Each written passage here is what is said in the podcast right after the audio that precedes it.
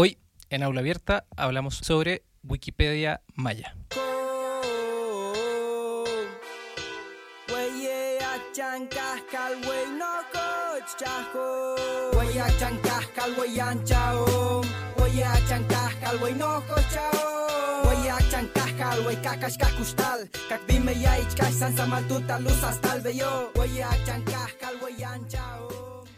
Seguramente en más de alguna ocasión te ha pasado que estás en una conversación en la que se menciona un término que desconocías.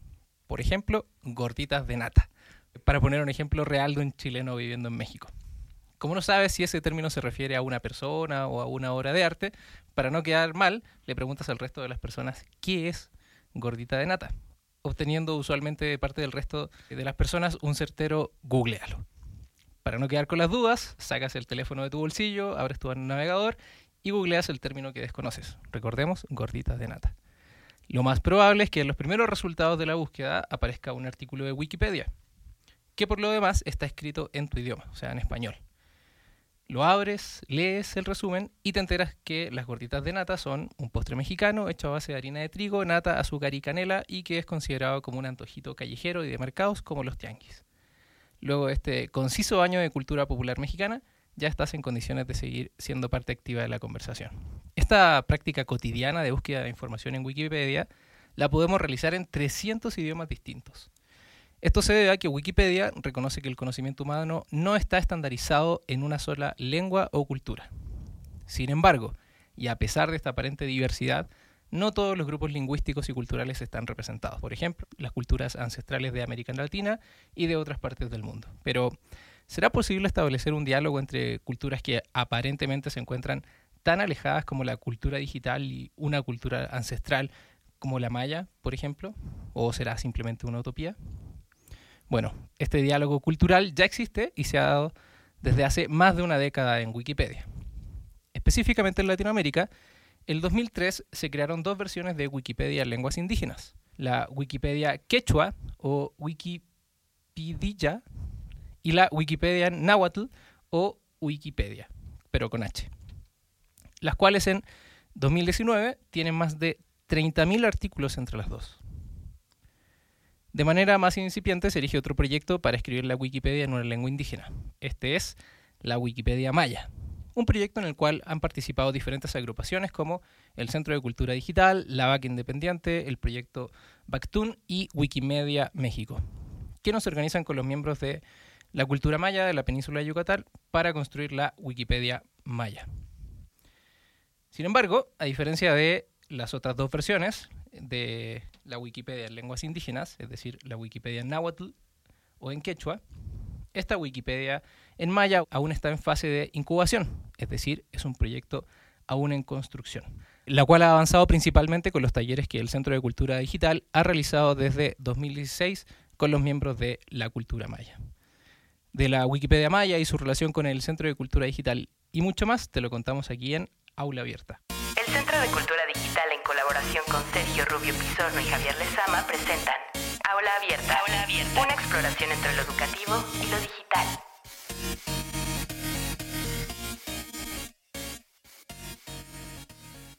Hola a todos, y todas nuestras oyentes de, este podcast. Los saluda Sergio Rubio Pizzorno en la conducción y Rodrigo Valdés desde los controles, desde el estudio de grabación del Centro de Cultura Digital de la Ciudad de México. Y estamos en un nuevo episodio de el podcast Aula Abierta, donde conversamos de cultura digital y educación. Les recordamos que nos pueden encontrar y escribir a través de redes sociales, en Twitter, arroba ccdmx del Centro de Cultura Digital y arroba Sergio Rubio con Z al inicio, Sergio Rubio, para la cuenta de un servidor. Y en este episodio tenemos el agrado de contar con la presencia de un local, un miembro de la casa aquí del Centro de Cultura Digital, con Atahualpa Espinosa, quien nos ayudará a abrir el aula sobre la Wikipedia Maya. Así que le damos la bienvenida a Ata, como lo conocemos por acá, y bueno, le agradecemos por estar en este episodio de Aula Abierta. No, gracias a ti más bien, Sergio, por la invitación, y bueno, pues sí, espero que este, que en esta conversación como aquí, como aborigen del CCD, pues bueno, aquí les podemos dar una versión de, como de infiltrado tal vez. una versión muy cercana, ¿no? De toda esta historia. Así es, pues muchas gracias nuevamente a Atahualpa. Y para presentar a Ata les voy a leer una breve semblanza. Atahualpa Espinosa es narrador y tallerista. Actualmente conduce un programa en la estación Radio Nopal y colabora con varios medios impresos y en línea. Forma parte del área educativa del Centro de Cultura Digital, donde colabora en el programa de inclusión. Y además, en el Centro de Cultura Digital ha estado participando de este proyecto que es la Wikipedia Maya, en donde desde el 2016 han estado trabajando con personas de la comunidad maya de Mérida y en Yucatán. Sí, sobre todo de Mérida, sí. En, en, este proyecto. Entonces, me gustaría partir preguntando qué es la Wikipedia Maya. Es una versión de la enciclopedia, eh, como todas las versiones de la, de la Wikipedia. Este, bueno, de todas las versiones de la Wikipedia se, se, integran por hablantes de la misma lengua, ¿no? Este, solamente que, este, por ejemplo, en el caso aquí de la, de la Wikipedia en español, pues hay hay mucha gente que por el lugar cultural que ocupa, este, bastante más cerca de la cultura occidental, tenemos más bien como en, en, nuestra Wikipedia en español muchos contribuyentes que se denominan wikipedistas y que están todo el tiempo este, revisando artículos, editándolos y demás. Allá en el caso de, de, Yucatán, pues bueno, sí se pueden decir que eh, son wikipedistas porque están haciéndolo, pero no lo hacen de manera tan asidua, ¿no? Es mucho menos el el índice de, hablantes nativos de maya que tienen acceso a la cultura digital y que además se pueden interesar como por esta parte, ¿no? De, hacer una enciclopedia en su lengua, ¿no? Bueno, ahí me, surge una pregunta y quizá tú nos puedas ayudar a, dar algún tipo de respuesta respecto de cómo se acercan estas culturas que, eh, como decía el editorial, a priori parecen tan alejadas como sería la cultura digital y una cultura ancestral como la cultura maya. Por ejemplo, ¿Hay interés por parte de las personas que mayas, por ejemplo, que hablan maya, por dejar registro de su cultura en, una, en un medio digital, por ejemplo, como eh, Wikipedia? Sí, ese es, justamente es el, como yo diría, no más que un problema, es un rasgo este, de la pues de, como, como de muchos de estos, este tipo de trabajos, este, que es que el, sí existe un interés genuino de ciertos miembros de la comunidad de hablantes o, de esta cultura, ¿no? Pero es muy difícil traducir eso a una comunidad en un sentido pleno de gente que, que se convierta como en editores y demás, ¿no? Eh, por ejemplo, pues hay, hay varios este, de los que han este, participado de los talleres que hemos este, realizado en el CCD, que son pues activos digitalmente en varios sentidos, ¿no? Utilizan Facebook con fines de difundir la cultura maya o de difundir las obras de integrantes de la cultura maya, tienen sus blogs, tienen familiaridad y les interesa como medio, ¿no?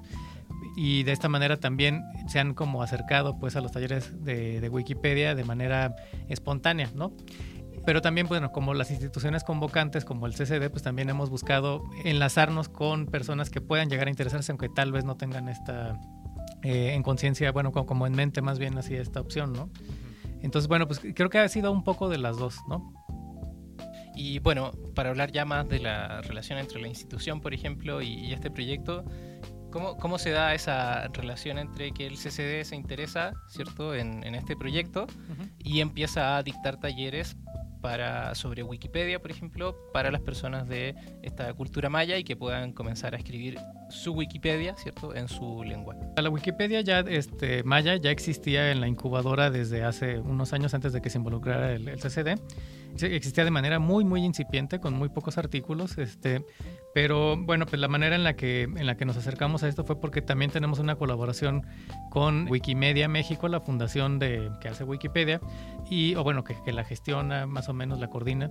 Y bueno, este proyecto, esta colaboración entre el CCD y Wikimedia llevaba ya también este, unos años y pues de esta manera fue como que surgió como la idea del proyecto, ¿no? De, de, también sumaron nosotros para este pues para poder gestionar como estos espacios, estos talleres en los que pues, se pudiera traer a gente que, que nutriera esta enciclopedia, ¿no? Eh, la idea es que también, o sea, eh, no sé muy bien toda la historia este, en, relación con, este, con la parte institucional, pero sé que también hubo interés de parte de la comunidad maya, de algunos de sus integrantes, ¿no? Eso sí. Y, por ejemplo, bueno, ¿cómo comienza tu historia en este proyecto? Porque entiendo que tú estás desde el comienzo, desde el 2016. Sí, así es. Pues me tocó este, trabajar en la gestión del taller, del, primer taller en el que colaboramos este, el CCD con, pues con la vaca, con Bactun y especialmente con Wikimedia, que son quienes imparten los talleres. Wikimedia lo que hace es que necesita, más, bien como, parte de su labor, bueno, tú, trabajas, por ejemplo, en, GeoGebra, ¿no? Creo que es un esquema muy parecido en el que lo importante es hacer un trabajo como miembro de la comunidad de Wikimedia, lo importante es hacer un trabajo de difusión, ¿no? ya sea por medio de charlas, talleres, acercar a la gente al proyecto de Wikipedia, ¿no? a, las comunidades de hablantes de cada lengua. Y en ese sentido, pues fue como lo que, lo que podíamos aportar, o sea, a ellos no se les puede pagar, no se les da remuneración monetaria. Wikimedia, pues, no, no se los da. Entonces, este, lo que hicimos pues, fue como gestionar que los, este, los honorarios salieran de parte del Centro de Cultura Digital y los otros gastos también de parte de las otras organizaciones este, involucradas, ¿no? Bactuni y La Vaca. Pues bueno, ya una vez que, que se designaron los talleristas que iban a trabajar con este proyecto, que son Luis Álvarez este, Azcárraga y Claudia Muñoz, este, son, son ellos los que han seguido acompañando el proyecto como talleristas, ¿no? Incluso a distancia siguen como teniendo comunicación con los que han estado en los talleres y demás. Y bueno, pues eh, lo que nos tocó, pues ahí fue como tener una experiencia de mucha riqueza, ¿no? Como parte del taller, pues intentamos hacer también como pues otro tipo de actividades que vincularan también este como como a los medios digitales y a la cultura maya, ¿no? Entonces también se hizo por ahí un taller de fotografía, un taller de video, se hicieron de radio, ahora en las últimas ocasiones que fuimos también hubo uno de producción musical porque hay muchos este, chicos hip hoperos que cantan en maya y bueno, pues este, y otro de, realidad inmersiva, ¿no? Como parte de esto, pues le digo como que se ha tratado de ir haciendo como un proyecto más este, extenso que también pues, nos ha ayudado a, conocer a muchos, muchos integrantes de la, del pueblo maya y también a, a, como a tener como más familiaridad con su cultura, con, con en general pues con, con, con la, la, zona, sus costumbres también, todo, ¿no? Claro, o sea, literal sí han hecho una especie de diálogo cultural porque no solo se han quedado en la construcción de la Wikipedia Maya, sino como nos cuentas ahora, han tenido muchos más proyectos que sí tienen una, una componente de, diálogo cultural entre lo digital y la cultura ancestral maya uh bastante importante. Por ejemplo, este caso de los chicos que hacen eh, hip hop en maya, por ejemplo, y que puedan hacer sus producciones musicales, pues está increíble. Sí, esa era la idea, ¿no? Y además también se hizo como una especie de sesión de, de estudio, ¿no? De grabación. Entonces, bueno, pues también entonces sí, ha sido como un trabajo más o menos amplio. Este, digo, digo más o menos porque no hemos ido tanto como quisiéramos, ¿no? Es muy caro, pues, desplazar gente y equipo y todo esto, y más cuando se trata de, pues, uno de los estados como distantes más o menos, ¿no? Del centro. Entonces, este, geográficamente, pues, ¿no? Y entonces, pues, más bien, este, siento que las pocas veces que hemos ido hemos tratado, pues, de hacer como que la experiencia sea lo más variada y más enriquecedora posible, ¿no? Bueno, y a propósito que, que menciona este tema de que geográficamente Yucatán está, bueno, Mérida está un poquito alejado de acá de, la Ciudad de México. Me gustaría preguntarte en concreto cómo es o de qué se trata este proyecto. Hemos hablado de algunos talleres, pero en, en detalle de a qué se refieren el Centro de Cultura Digital está acá en la Ciudad de México, por ejemplo. Ustedes viajan hasta Yucatán, sí, la gente viene. En, detalle, ¿cómo sería, cómo se ha dado el proyecto? Bueno, sobre todo hemos ido nosotros. La, mayor parte de las veces nos hemos desplazado. Llevamos también un poco de equipo, este, pero llevamos a la gente, ¿no? Sobre todo. Pues, y, y a los talleristas, ¿no? A Claudia y a Luis, que han sido como los pues en realidad quienes han hecho como la parte, digamos, más, no sé si pesada, pero por lo menos la más sustantiva, ¿no? Del, del proyecto, que es la de realizar así como la pues todo el acercamiento con, con, los integrantes de la comunidad maya, de cómo familiarizarlos con Wikipedia, de darles como las herramientas digitales, acompañarles todo esto, ¿no? Toda la parte técnica de la Wikipedia que sí es como muy, muy intrincada, son muchísimos este, detallitos, ¿no? Para quien quiere convertirse en editor. Eso es lo que hemos hecho. Aquí también se han realizado dos talleres para personas que este, hablantes de maya que residen acá, porque también nos ha tocado que este, incluso en la, desde el primer taller hubo una persona que, que residía aquí en el, en el Distrito Federal, bueno, en la Ciudad de México, y que se desplazó allá para tomar el taller. Entonces, bueno, pues intentamos hacer uno aquí que fue muy pequeño, la verdad, pero, pero pues que también pues fue como enlazar con hablantes de maya que pues ya también este, que han llegado a otros lugares, ¿no? Y, por ejemplo, ¿cuántos días dura cada taller? Entiendo que lo hacen una vez por año. No, bueno, entre 2016, en 2017 no hubo, en 2018 ya hicimos dos. Bueno, de hecho hicimos tres, dos allá en Mérida y uno aquí. Y cada uno de ellos pues ha tenido una duración de cinco días, más o menos, ¿no? Que es lo que más o menos calculan los integrantes de la Fundación Wikimedia, que es la, la duración promedio, ¿no? Para familiarizar a un usuario más o menos como novato en, en, todos los asuntos técnicos de Wikipedia. Y ahí en, el grupo de personas, por ejemplo, que trabajan en los, que participan en los talleres, En las fotos que publica, por ejemplo, en las redes sociales del Centro de Cultura Digital se ven a, chavos, por ejemplo, a jóvenes, a chicas, que, que, uno podría pensar, bueno, ellos están relacionados más con la cultura digital y ellos son los que van a editar la Wikipedia. Pero también hay otras personas, por ejemplo, se ve gente eh, mayor, ¿cierto? Sí, sí, sí que yo supongo que si tienen el interés de aprender a editar Wikipedia, pues la gente de Wikimedia está abierto a que aprendan, pero lo más probable es que su rol sea otro, quizás sea más cercano a la producción de, mm. aspectos culturales de, del Maya. En, en, general es como, es raro porque al final casi todos tienen, llegan a tener un papel muy parecido, ¿no? Porque por un lado, bueno, o sea, sí hemos tenido como bueno, tal vez uno de los miembros más conspicuos de, esta comunidad que ha estado como integrándose al, proyecto de la Wikipedia Maya es este Feliciano Sánchez, que es un profesor de Maya, es este escritor, es poeta y es también miembro de la Academia de, la Lengua Maya, ¿no? Entonces, este, él ha sido, obviamente nos ha dado como mucha este, familiaridad, como mucha orientación en relación con, aspectos lingüísticos de, la lengua maya que, desconocemos porque no somos hablantes. Nos ha dado mucho contexto, nos ha dado aportaciones valiosísimas eh, acerca de la relación de la cultura maya con las instituciones y demás. Pero al final de lo que se trata y, y lo que tratamos más bien como de recuperar los criterios modernos de la lingüística, ¿no? En la que cada hablante tiene la misma autoridad para hablar el idioma que habla. La lengua es de los hablantes y eso no hay, no hay como una autoridad mayor o menor en, eso. ¿no? Si por ejemplo este, hay un él que es este como conocedor de toda la filología maya puede explicar como muy bien como las etimologías y demás ese tipo de conocimiento pues le va a ayudar como para redactar ciertos aspectos de los artículos o de las entradas no específicas de la Wikipedia pero, por ejemplo, hay, varios de los chicos que se integraron al proyecto. Por ejemplo, uno hizo como uno sobre la observación del cielo maya, que es una, una noción muy particular para la cual hay una sola palabra, ¿no?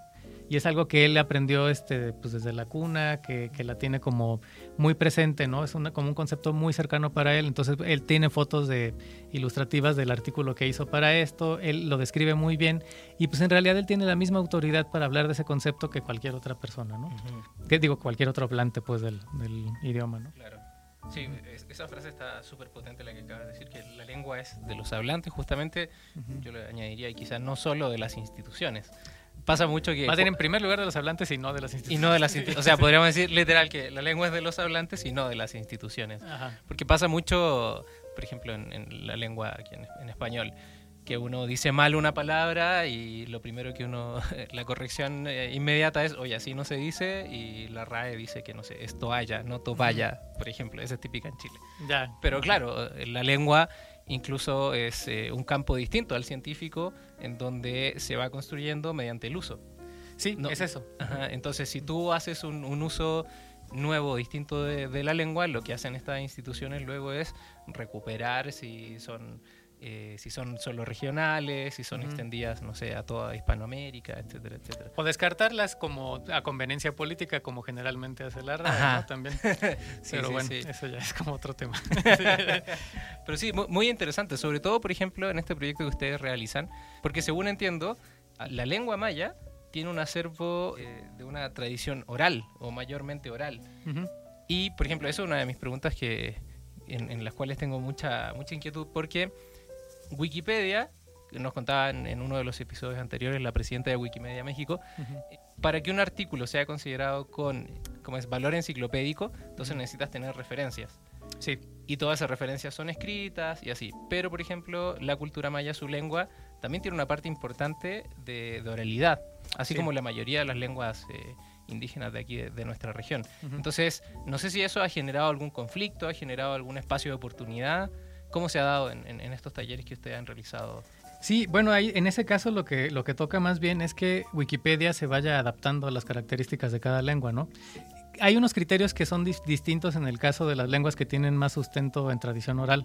Por ejemplo, bueno, a partir de que Wikipedia ya puede incluir archivos de audio nada más, que pueden incluir testimonios de hablantes, pueden incluir también imágenes, ¿no?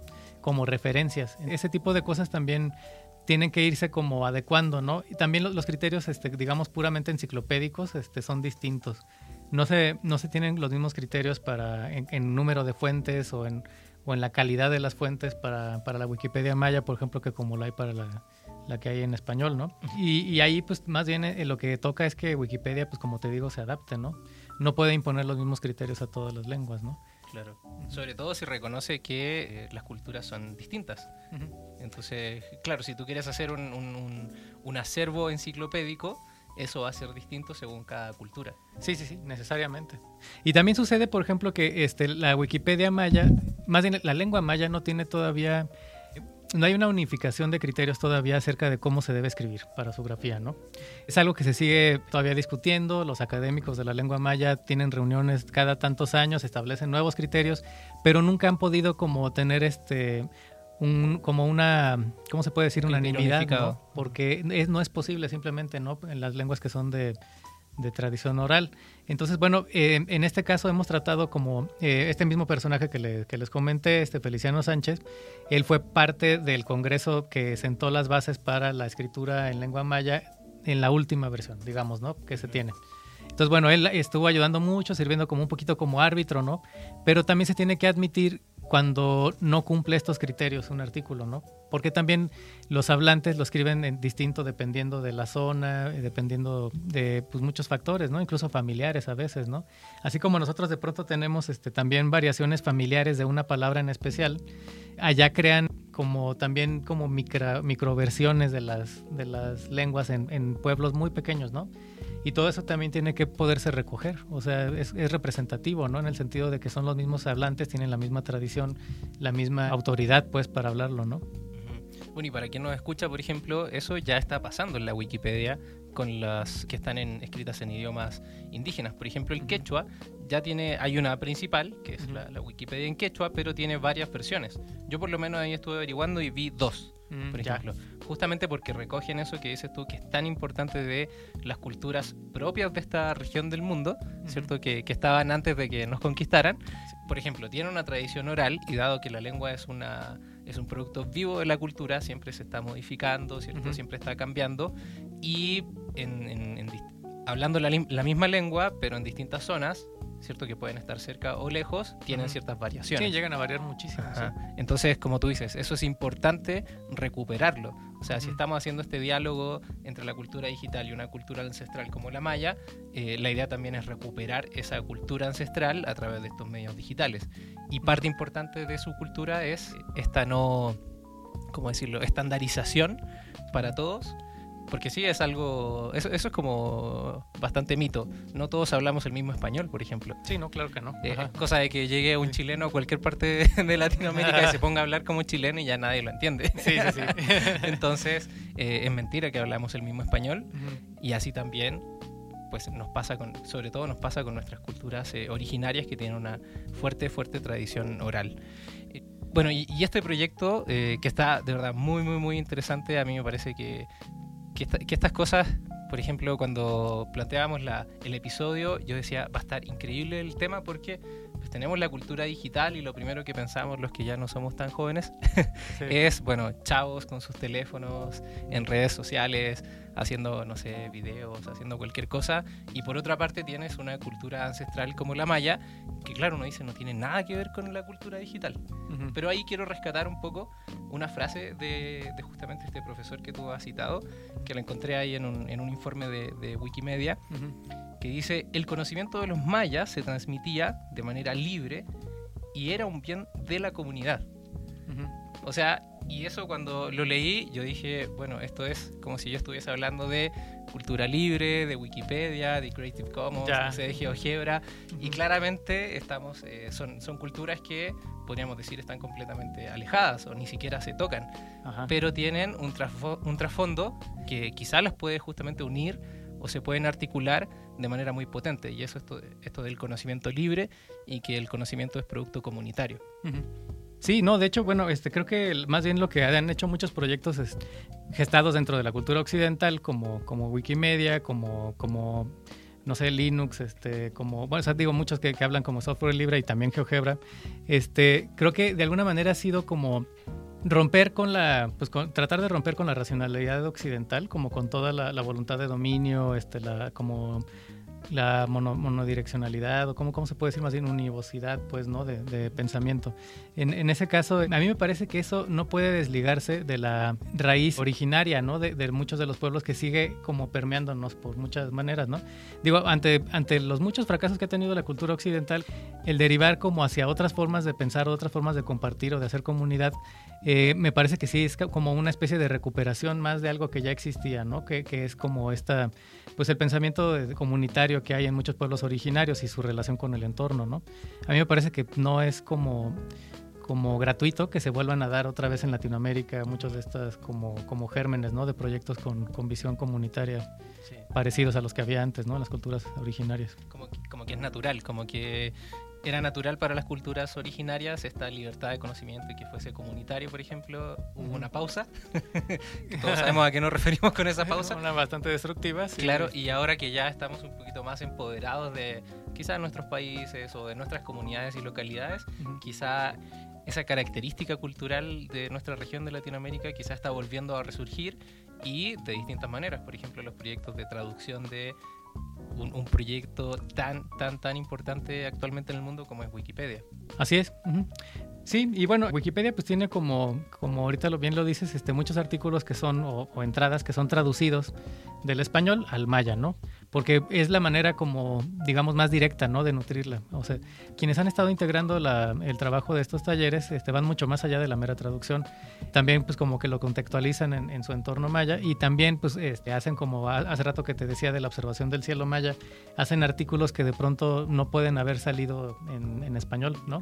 Que son propios este, y únicos de la, de la cultura maya. De la cultura maya, justamente. Oye, ¿y, en, este proyecto en, qué estado está actualmente? En realidad sigue en la incubadora. Hay como varios criterios que estaban, estuvimos muy, muy cerca de cumplir. O sea, sobre todo después del año pasado, que fue cuando hubo como un, este, un trabajo más o menos, este, sistemático, riguroso. O sea, digamos que la primera vez que fuimos en 2016 hicimos una, una convocatoria abierta y fue como más como esperar, ¿no? A ver este que quién, quién llegaba, sí. Y bueno, este sí hubo como una más o menos hubo una buena respuesta, de hecho, ¿no? Pero pues ahora tratamos de convocar a miembros representativos de varias comunidades, ¿no? de las comunidades educativas, culturales, artísticas, este, de manera científicas también, o sea, de manera que pudiera eh, hacerse como una especie como de muestreo más amplio, ¿no? De, de, los artículos posibles que podían realizarse. Y bueno, estuvimos muy, muy cerca. Eh, ahora lo que pasa es que es muy difícil que estas personas no tenían contacto entre sí habitual, ¿no? No todas, algunas sí, ¿no? O no todas, este tenían como una relación muy cercana, pues, por lo menos, ¿no? Entonces, de esta manera es muy difícil que, que se pueda hacer un, como un trabajo de, de, continuidad, ¿no? Que tenga la continuidad necesaria como para salir de la, de la incubadora según los criterios de Wikipedia, ¿no? A mí me parece que aún todavía se hacen como eh, actualizaciones a muchos de los artículos, este, se hace como todavía un trabajo que, que pues, continúa, ¿no? Pero ahí el asunto es que este, no hay el suficiente número de personas haciéndolo con la suficiente asiduidad, ¿no? Para los criterios de, de Wikimedia. Okay, o sea, falta una masa crítica que esté permanentemente cuidando y dando actualización a la Wikipedia, a la Wikipedia maya deliberando, ¿no? Porque eso también es gran parte del asunto, o sea, los diálogos que tienen entre sí los wikipedistas, que van afinando los criterios, que discuten sobre la pertinencia de cierto artículo, todo esto tiene que hacerse de una manera consuetudinaria, ¿no? Y no todavía no se ha logrado que sea siempre hay actividad así como a un ritmo que tal vez semanal o a veces este siempre al mes siempre hay como cada mes hay como actualizaciones pero no es tan asiduo todavía. Ok. bueno y cuáles son conoces tú cuáles son los criterios por ejemplo que tiene Wikipedia para que se publique una, una Wikipedia en algún idioma sí o sea los he leído porque bueno me tocó revisar varias veces el enlace como parte del trabajo pero son muchos o sea son muchos. De hecho este no son no son unos solos criterios o sea no, sé cómo decirlo, de alguna manera no hay como certeza como cuantitativa en, cuáles son los criterios, sino que se valora de acuerdo al caso, o sea, si hay como una especie de evaluación. Entonces hay como criterios que más bien que, en su valor cuantitativo sí dependen como de la, de la observación externa, ¿no? Ok, porque en algún momento estuve leyendo por ahí que les pedían como 800 artículos. Ah, en cuanto a volumen de artículos, sí, esos son 800 artículos que ya tenemos más de 2.000. Claro, o sea, tienen más de Tienen más bien, más de 2.000, pero son muchas otras cosas, ¿no? Ajá. Y quizá una de las más importantes, y aquí es una cosa bastante interesante, ya cumplieron lo cuantitativo, que en términos de nuestra cultura occidental, pues es lo que más se ve. Claro, es, lo único al parecer que, que, que, marca así como la tendencia a las personas. Les ponemos, yo que soy profesor, pues mm, las instituciones me obligan a calificar a la gente y tratarlas como si fueran un numerito, por ejemplo. Pero acá es una organización distinta, ¿cierto? No es una organización así, es una organización de cultura libre. Wikipedia, entonces, como tú dices, analiza cada caso y lo cuantitativo ya lo cumplieron. Sí, eso sí. Ajá. Y bueno, también eh, es, por ejemplo, el número de artículos, está hay como varios números, este, como muy, muy, este, ¿cómo se dice? Este, muy bien definidos. Otra es como la, que las reglas así o, la, como que todos los criterios de operación de la Wikimedia estén, estén, Wikipedia más bien, estén disponibles para todos los que puedan llegar a colaborar en su lengua, ¿no? Entonces tienen que traducir toda la plataforma y todos los criterios de Wikipedia, toda, toda la interfaz también, ¿no? eso también ya está. Y fue parte de lo que se hizo en el último taller, o en el penúltimo más bien. Pero el tercer criterio es este otro que te digo, que debe haber detrás de esta enciclopedia una comunidad representativa y constante de hablantes de la lengua que estén nutriéndola, ¿no? Claro que Y ahí ya es un poquito más este, difícil de, establecer, ¿no? En qué momento es una comunidad representativa y en qué momento tienen una actividad lo suficientemente asidua, ¿no? Pero bueno, eso ya este, ahí depende de los de, la gente de Wikimedia. De Wikimedia, sí. Bueno, ¿cómo ha sido esta relación entre una institución oficial como el Centro de Cultura Digital con proyectos eh, con eh, comunidades indígenas? Por ejemplo, que, en México es todo un, tema. Sí, pues aquí hemos hecho como poco trabajo con población este, originaria en, en el CCD por el perfil de la institución y porque también somos en realidad una institución muy pequeña, ¿no? Es, bueno, yo que trabajo en el programa de inclusión, que se supone que trabajamos con población específica en este programa, pues soy nada más yo en el programa. Entonces, tú eres el área de inclusión. Yo soy, sí, ajá. Entonces es como muy difícil a veces este, cubrir muchos sectores, ¿no? Entonces, y, y sobre todo si está fuera de la Ciudad de, de México y demás, ¿no? Entonces, bueno, em, la relación que hemos tenido como con, la comunidad maya en especial ha sido como, eh, para mí ha sido un, trabajo sumamente enriquecedor. Creo que yo provengo pues, de, una, de una formación en la que también he estado tratando de romper esto que decíamos hace rato de la racionalidad occidental en la relación con los pueblos originarios. Este, ya había como trabajado muchas veces como con promotores de lectura en la, en la meseta Purépecha, en Michoacán. Entonces, por ejemplo, como que lo que siempre he notado es que ha habido como hay un recelo bastante justificado. O sea, no podría haber algo más justificado que el recelo que hay de pueblos originarios hacia, dependencias gubernamentales y hacia empresas, ¿no?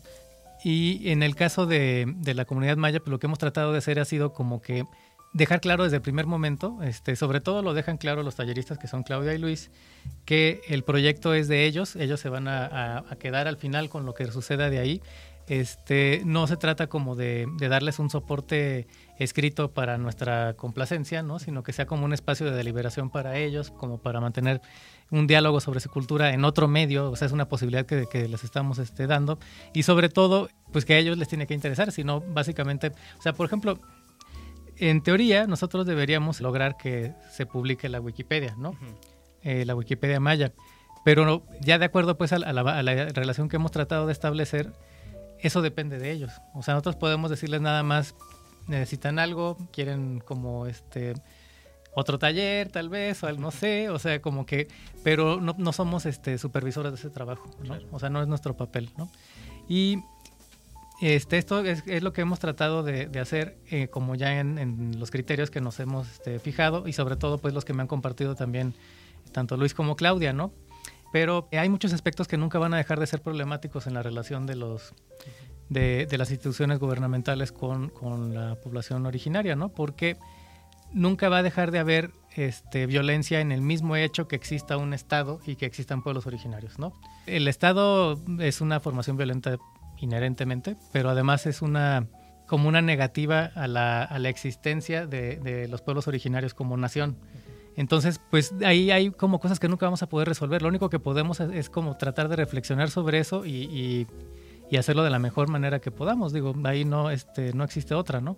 Yo creo que mientras siga existiendo el Estado, que por, por lo pronto nadie piensa abolirlo a, corto plazo, esto, o, nadie puede todavía, creo que lo, lo único que se puede hacer es como tratar de que las instituciones funcionen en los, eh, de acuerdo a lo que los pueblos originarios necesiten o quieran o nos digan que hagamos, ¿no? Más bien, Sí, sí, sí. en ese sentido. Y ya, el maestro Feliciano, que es este a quien mencionaba hace rato, este, él alguna vez sí nos dijo de que, pues no- nos habló de cómo las instituciones culturales este, del Estado siempre han tratado casi todo el presupuesto o el trabajo que se destina a enlace cultural o a promoción cultural de, de- del pueblo maya, en especial fue de lo que me habló, ha sido en realidad para su desmantelamiento, ¿no?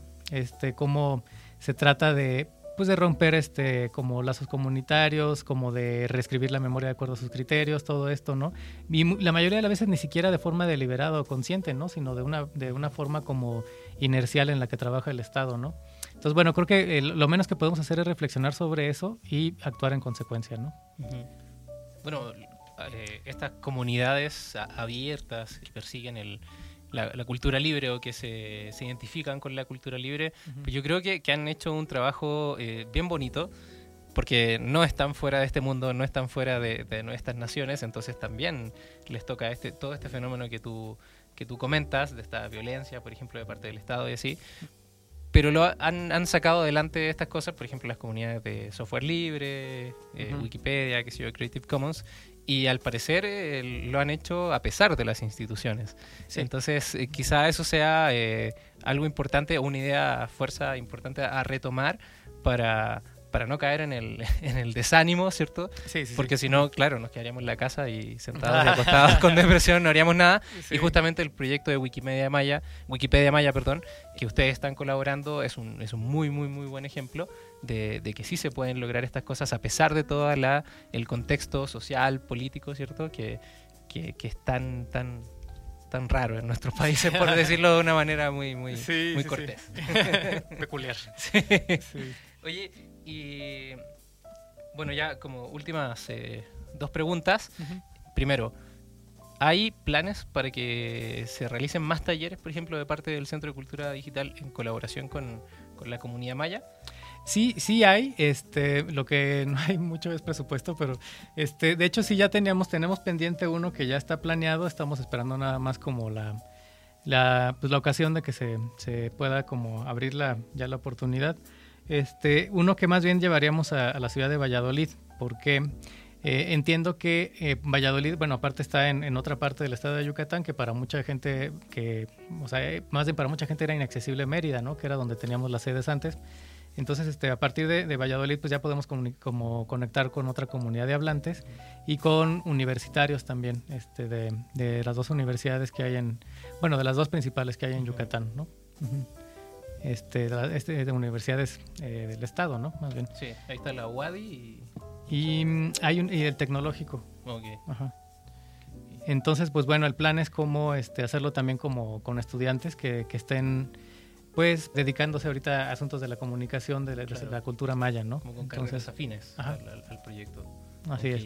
Y lo tienen presupuestado para el próximo año, para... Sí, o sea, digo, más bien lo tenemos planeadísimo, o el presupuestado, pues, pues, depende de cuánto nos den, pero este, pero bueno, ahorita sí es como que vamos a esperar a ver qué, en ¿Cómo qué momento nos pueden este, dar luz verde, ¿no? Sí, porque aparte este año en el país, pues todo ha sido raro, Sí, todo sí, ha sí. sido muy extraño Ajá. y, y a todos les ha tocado. Estamos un poquito en arenas movedizas en el, Ajá. bueno, en todos los sectores, pero en el sector cultura en especial, ¿no? Sí. Bueno, y ya como para terminar, y una pregunta ya más a, a Ata, ¿cierto? Respecto del proyecto. Eh, bueno, tu participación en el proyecto, ¿de qué se trataba? Y sobre todo, ¿qué te ha dejado a ti, eh, a Atahualpa Espinosa, este proyecto eh, de diálogo entre dos culturas? Repito, la cultura digital y la cultura maya. Y Mi parte en el proyecto consistía sobre todo en la eh, pues en gestión en general, o sea, enlazar con, con los participantes, más bien localizar a participantes, enlazar con ellos, este, y bueno, asuntos de logística, ¿no? Este, como pues como la parte de este cómo ins- instrumentar el taller, las sesiones, este eh, digamos es una parte más operativa, ¿no? Operativa y logística. Este, y bueno, a mí lo que me dejó la, eh, la experiencia de los talleres, pues creo que es algo que, o sea, de lo que podría hablar durante varios capítulos de este, de este podcast, pero en, en especial, pues creo que este, me dejó como un conocimiento, una visión muy distinta de, de la cultura maya, ¿no? Que, que pues yo había ido sobre todo como turista a la, a la península y este creo que pues no tenía como ni idea de, pues de muchos matices, de muchas, digo, obviamente cada cultura tiene, tiene sus propias, este, como riqueza, ¿no? Pero creo que lo que, no sé, me, llevé como mucho es como una, una forma muy, muy distinta de concebir, ¿cómo, cómo puedo decirlo como de una manera así como sintética? Este, nuestro lugar en el mundo casi, o sea, ¿no? Eh, ¿cómo, ¿cómo, es posible que exista como una, este, una capacidad tan distinta de integrar el entorno, ¿no? en, en, el esquema mundo mental, que es lo mismo que el lenguaje, ¿no? A partir de lo que me explicaban de la lengua maya, creo que me quedaron claros muchos conceptos.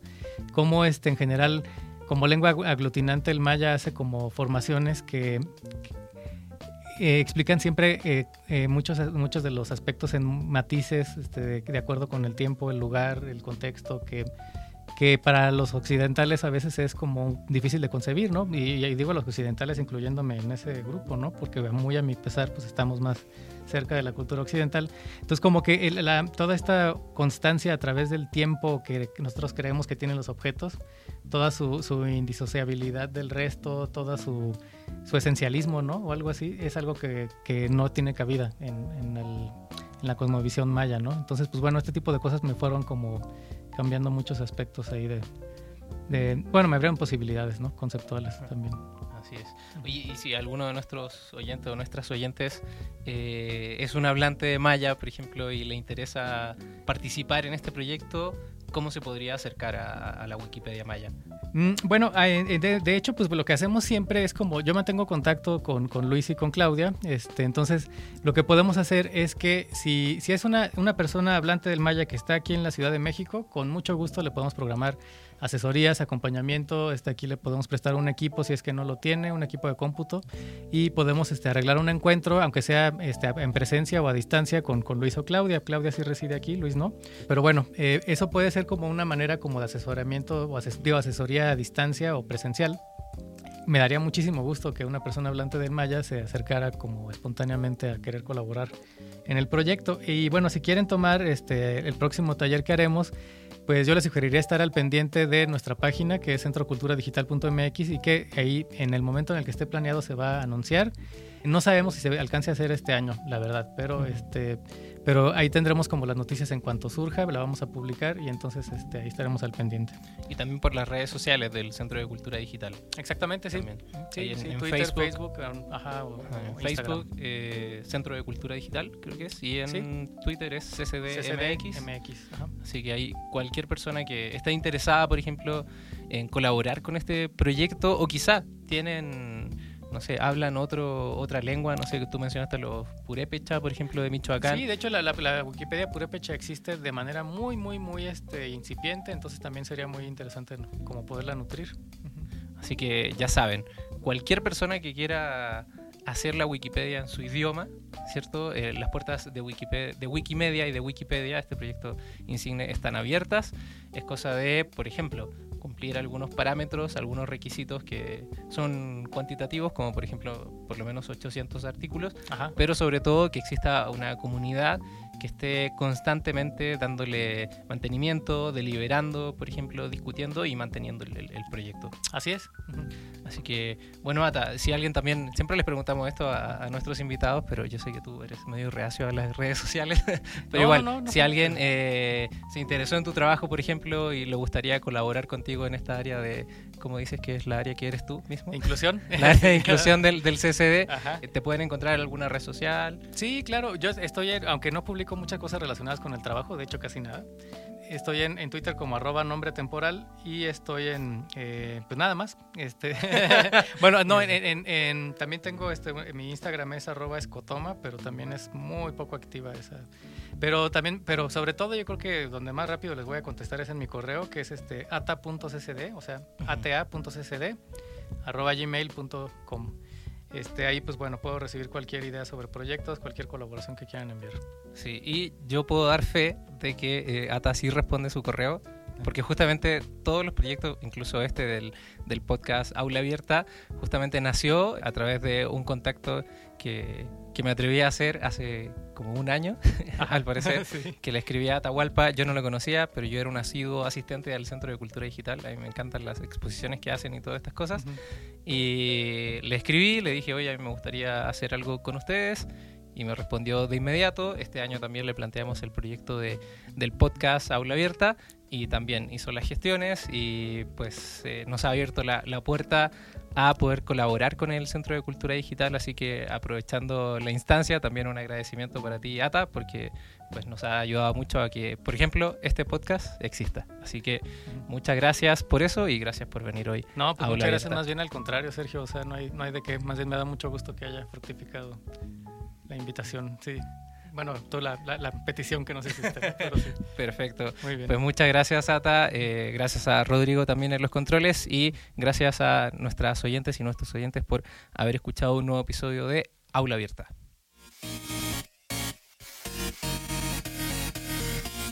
Aula Abierta, una producción del Centro de Cultura Digital.